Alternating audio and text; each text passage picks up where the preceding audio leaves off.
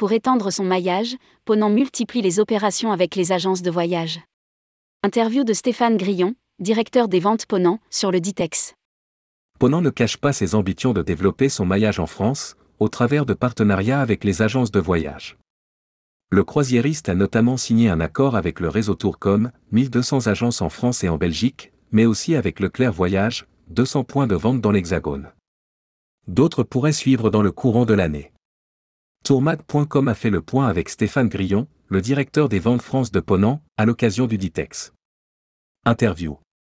Rédigé par Céline Imri le vendredi 31 mars 2023.